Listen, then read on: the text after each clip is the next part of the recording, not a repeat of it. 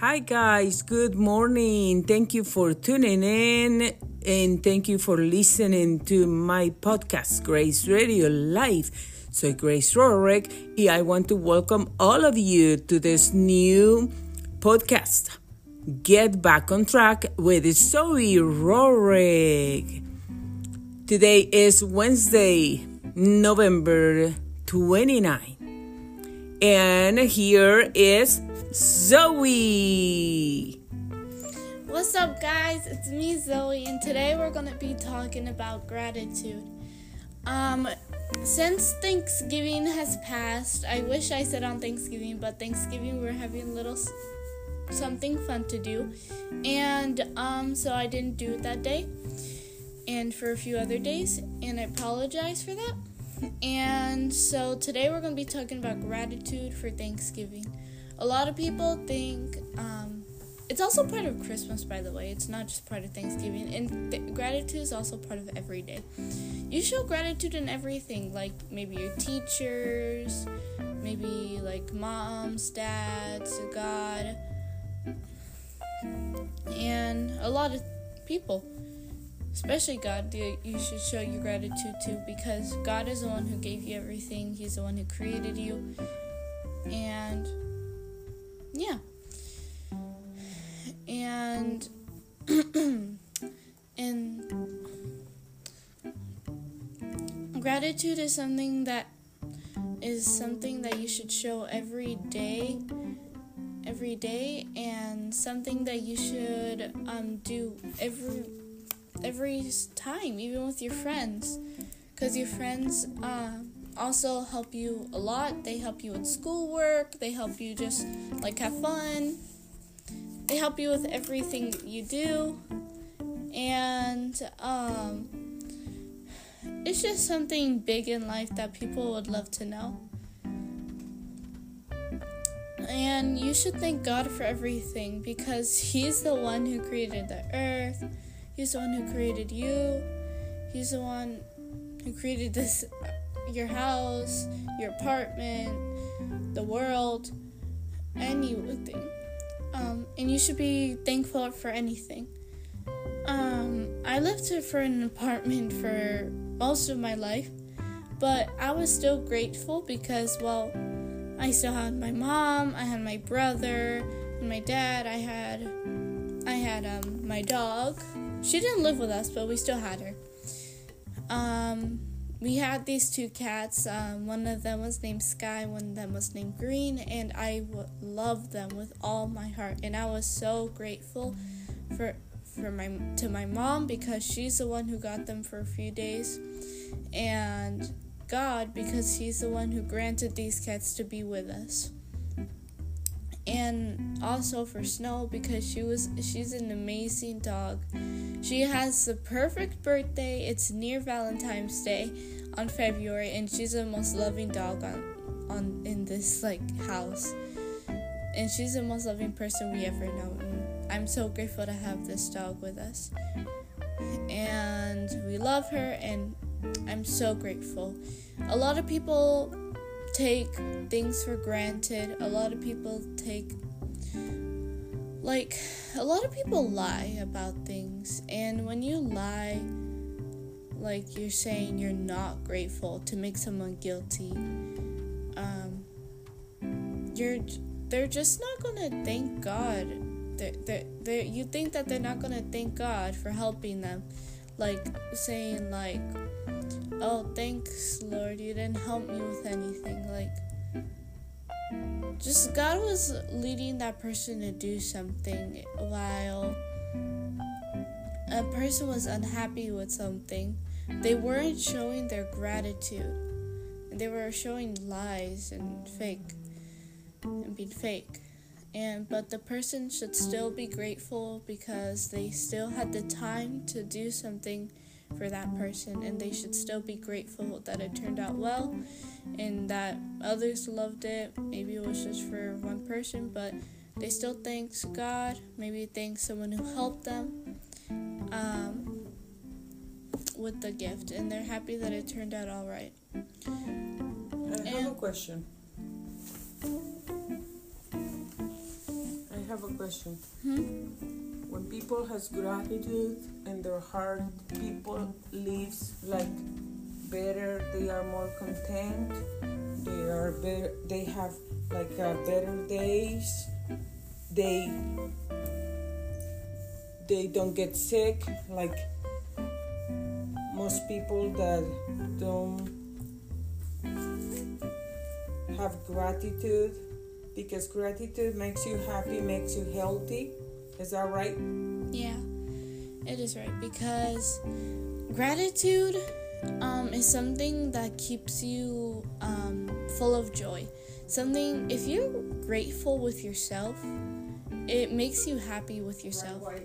It makes you proud of yourself. A lot of people think that gratitude doesn't help you with nothing. Like it's just a feeling. It's just something that you feel. Um, it just feels so, like getting awarded by a teacher. That's what it feels like. But no, um, Gratitude is being content. gratitude is basically showing your feelings to someone else. Even with God, it's showing your feelings to still somebody. And a lot of people don't like showing their gratitude very much. Maybe they don't smile, maybe they don't hug, maybe they just say thank you. But maybe later they're jumping around with their gifts, uh, thanking God so much for that person to give them a gift, and they're really happy with it. Mm, they use it all the time. Maybe they're really happy because it's their dream come true. But a lot of people do love showing their gratitude. I love showing my gratitude to my mom, um, my brother, my dad, Snow, cats, and I love showing my uh, and to also my friends, and especially my best friends. And I only have two, by the way. As I said, friends, best friends, and um, I love showing my gratitude to them because they're always there for me. They're always waiting. Always waiting for me to like be do be happy to do something fun for I can be thankful and like just like be really happy.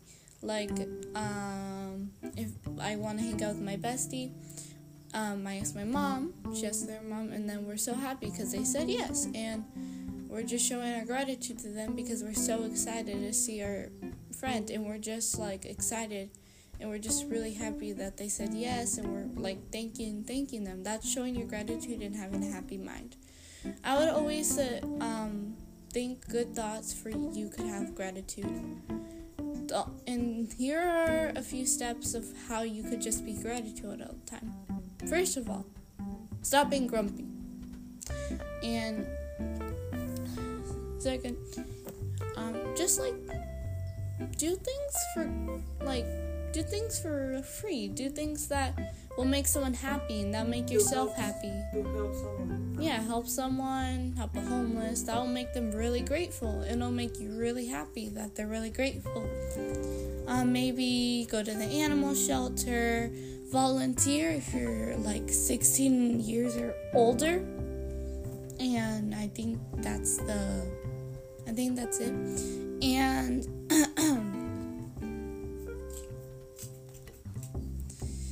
and So if um the the main point today this morning to get back on track with Zoey, if people hasn't been grateful, if people hasn't um, been showing like gratitude to God, to others about what they have, what is what they can do to get back on track and have a happy life, well, the only being grateful. grateful.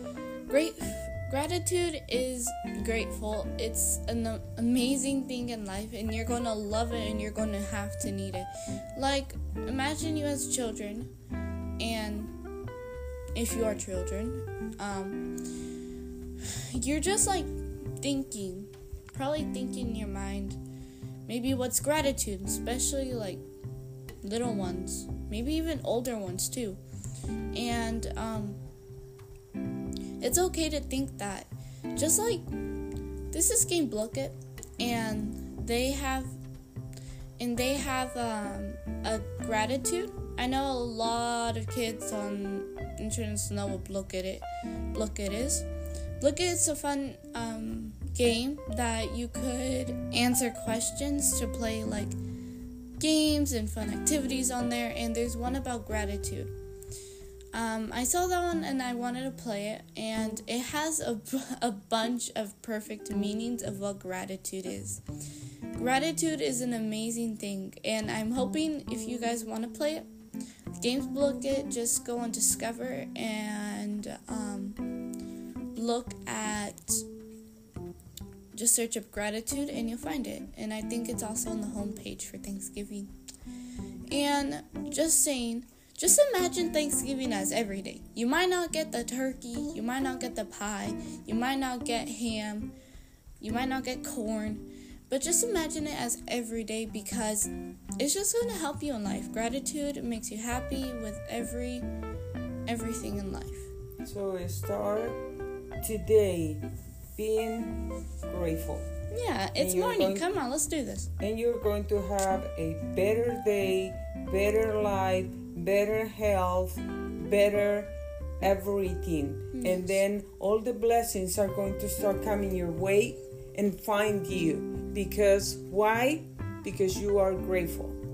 Yes. When we complain about things, instead of being happy, instead of being content, instead of receiving the blessings that God has in store for us, what we receive, we are not content, we are frustrated, we are um, living sour, but, but if we are grateful, we are content. We receive blessings. And every single thing that we receive, what happens? We receive gratitude. We are grateful for it. Yeah, and you also receive. So, um, so this is going to be. Thank you for listening to Grace Radio Life and, and this the new, new podcast. podcast. Get back on track with Zoey Rohrig. And um, we're going to be going now. I hope you all have a wonderful day. Um, everybody enjoy themselves. Remember to be grateful for everything. Be happy with everything. And whatever you do, be happy. Yeah. And God bless you to all. Thank you for watching. Thank you for listening. Thank you for listening. Sorry. Um, Next days we are going to record videos and then yes, you can watch sorry. and listen. But thank you guys for tuning in and thank you for being with us this morning in this new podcast. Get back on track with Zoey Rohrig. Thank you very much. Have a great day. God bless you.